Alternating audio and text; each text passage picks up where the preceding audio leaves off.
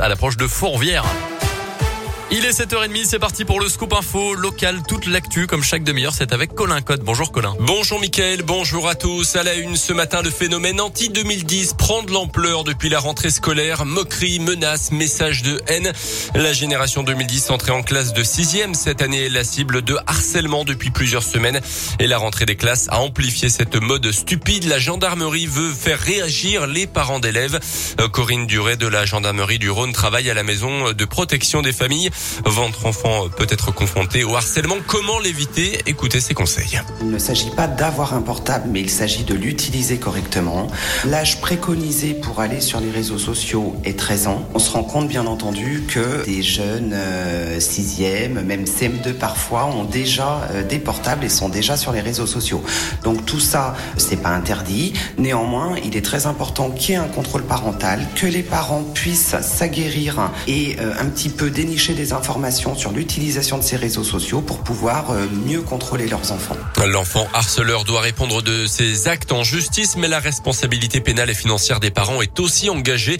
Et justement, la gendarmerie et e-enfance, l'association, ont annoncé hier la signature d'un partenariat. L'association de protection de l'enfance sur Internet forme les gendarmes aux violences dont les mineurs peuvent être victimes sur Internet. Elle peut aussi signaler et supprimer des contenus illégaux. Dans l'actu également, dans la une nuit de mercredi à jeudi agité à Villeneuve, des cambrioleurs ont tenté sans succès d'emporter le coffre-fort de l'agence postale de la commune située dans le bâtiment de la mairie. Ils ont ensuite mis le feu au local occasionnant de gros dégâts selon le progrès. Au total, une trentaine de sapeurs-pompiers de Villeneuve, Trévoux et d'Ambérieu en Dombes sont intervenus. Le bureau de poste est totalement détruit. Les voleurs n'ont pas réussi à s'emparer du coffre-fort. Aucun blessé à déplorer. La mairie devra rester fermée pendant une semaine le temps du nettoyage complet. Une enquête de gendarmerie a été ouverte. Dans l'actu en France, également la chasse au faux pas sanitaire continue. Près de 350 procédures ont été engagées à ce jour visant environ 270 soignants suspectés de fraude. 36 000 personnes sont soupçonnées d'en avoir bénéficié. Un chiffre dévoilé par l'assurance maladie hier. À noter que les professionnels de santé à l'origine de la fuite du QR code d'Emmanuel Macron sur les réseaux sociaux ont été identifiés. Une saisine de leurs ordres professionnels est en cours, indique également la Caisse nationale d'assurance maladie. Les sports avec le foot et le FBBP qui se déplacent en leader du championnat ce soir. Après leur victoire face à Châteauroux la semaine dernière, les Bressans occupent la première place de national. En déplacement à 7, ils tenteront donc de conserver leur invincibilité et de conserver aussi leur place de leader. Mais les joueurs gardent la tête sur les épaules et pour eux, il n'est pas question de changer quoi que ce soit dans la manière d'aborder et de préparer la rencontre.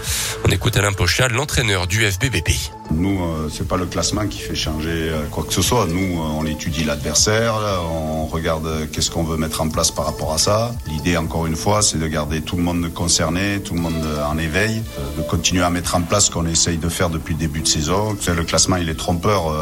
Dans trois journées, ça se trouve, ça sera deux autres leaders. Ça sera parce que voilà, vous gagnez deux matchs, vous êtes en haut, vous en perdez deux, vous êtes retrouvé dans le ventre mou. Et l'idée, c'est d'être régulier pour être toujours dans le bon wagon au long de la saison. Et après, ben, sortir du bois s'il faut au bon moment.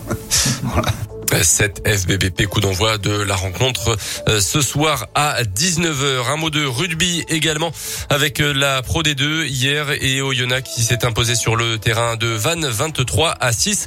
Oyonnax est cinquième pour l'instant après cinq rencontres de championnat.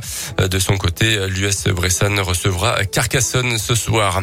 Le foot avec les instances qui haussent le ton contre les débordements dans les stades. Après Nice-Marseille et Lens, des affrontements avaient opposé les supporters d'Angers à ceux de Marseille le week-end dernier. La commission de discipline a tranché hier avec la fermeture à titre conservatoire de la tribune des ultras angevins et l'interdiction de déplacement pour les supporters marseillais. Merci beaucoup Colin. Prochain scoop info dans 30 minutes.